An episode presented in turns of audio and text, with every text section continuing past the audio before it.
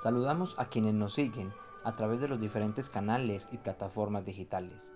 Somos Fundación La Rueca y La Rueca Editores, generando contenidos multimedia desde Itagüí, Colombia.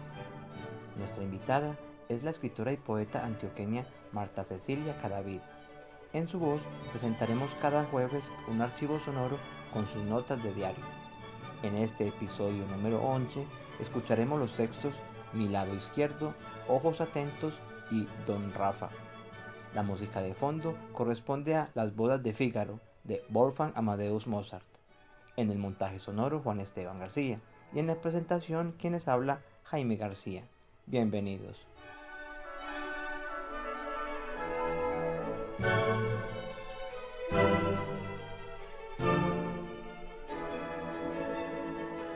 Mi lado izquierdo. Hace algún tiempo observo que el lado izquierdo de mi cuerpo es el más suelto, generoso y vital. Con los años he empezado a sentir dolores musculares en ambos brazos debido tal vez a que duermo de lado. Después de algunos masajes y cremas, mi brazo izquierdo responde a los cuidados y se alivia, no tanto el derecho. Las células óseas se desgastan produciendo osteopenia y artrosis. En mi caso, los huesos de la cadera y el fémur me duelen, pero ¿de cuál lado? El derecho. Mis ojos, miopes desde mi juventud, han sufrido muchos altibajos y procedimientos.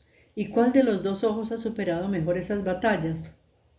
Mi ojo izquierdo.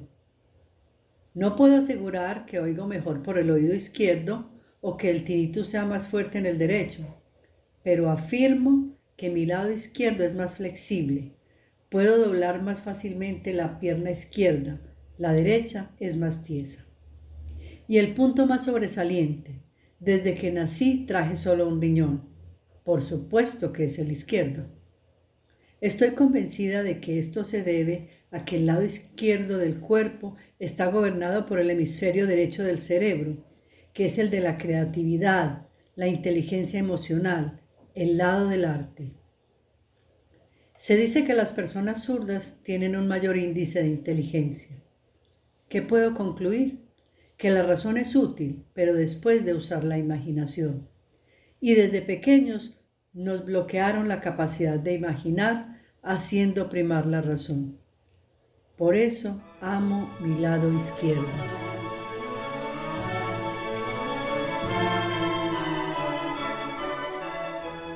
Ojos atentos. Es madrugador, Suele quedarse inmóvil y en silencio por largos periodos, atento a todo lo que le rodea. Está tan quieto que a veces se mezcla con los objetos y pasa desapercibido. Le encantan los pájaros, conoce sus trinos, recorre con los ojos sus vuelos cortos de rama en rama y se queda mirándolos con suma atención. Le gusta hacer siestas largas desparramado en un sillón o en el sitio más oscuro, pero sin duda lo que más disfruta es desperezarse y estirarse al sol en las poses más insospechadas y permanecer así, como una estatua. Sus movimientos son ondulados y elegantes. Es tímido, mas no miedoso. Los años le han enseñado que a veces es mejor retirarse que entrar en batallas inútiles. Y por supuesto, con un dulce miau conmueve a más de uno. Es Tiger, el gato color miel de mis vecinos, que pega su lomo contra mi brazo buscando una caricia, y yo, gustosa, se la doy.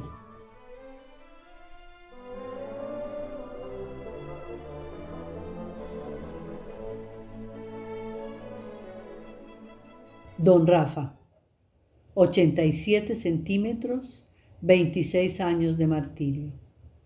No tiene codos los hombros son apenas un remedo. Las manos deformes, llenas de nudos inflamados, los pies cada vez más encogidos. Dicen que la artritis reumatoidea se produce por guardar y acumular resentimientos, rencores, miedos. Las articulaciones se llenan de sustancias calcificantes y se hinchan produciendo dolores terribles, le dijo el doctor Oñate. Pero a Rafa esa vaina no lo desanimó. Ha estado 26 años en una cama, prácticamente inválido. Es un viajero entre las casas de sus hijos que se han repartido su cuidado. 26 años que ha soportado él mismo no sabe cómo. Tal vez porque cada mañana pensaba que ese era el día en que se iba a mejorar. Y así fueron pasando meses y años. Rafa sigue oyendo sus vallenatos y tragando ron, porque además la vaina esa lo cogió con platica y se pudo dar el lujo de recibir atenciones de la familia, algunas sinceras y otras interesadas, pensando en que pronto podrían disfrutar de la jugosa herencia. Y también tuvo con qué pagarle a una joven fisioterapeuta para que lo visite tres veces a la semana y la poca flexibilidad que tiene no se le atrofie. Lina, la fisioterapeuta, es una morena picante. Rafa le pide que le ponga su música e intenta seguir la letra de las canciones. Emocionado, le recita décimas, la enamora y sueña con ella en otro cuerpo. Ese día temprano, Lina llegó para realizar con Rafa la rutina de ejercicios. Llena de energía y optimismo, le preguntó a aquel bultico de 87 centímetros con rostro. Ajá, don Rafa, ¿cómo estamos hoy? ¿Está listo para recitarme unas décimas? Desde la penumbra del cuarto, una voz ronca y desalentada le respondió, ¿Cómo se le ocurre, Lina? ¿No ve que me estoy muriendo?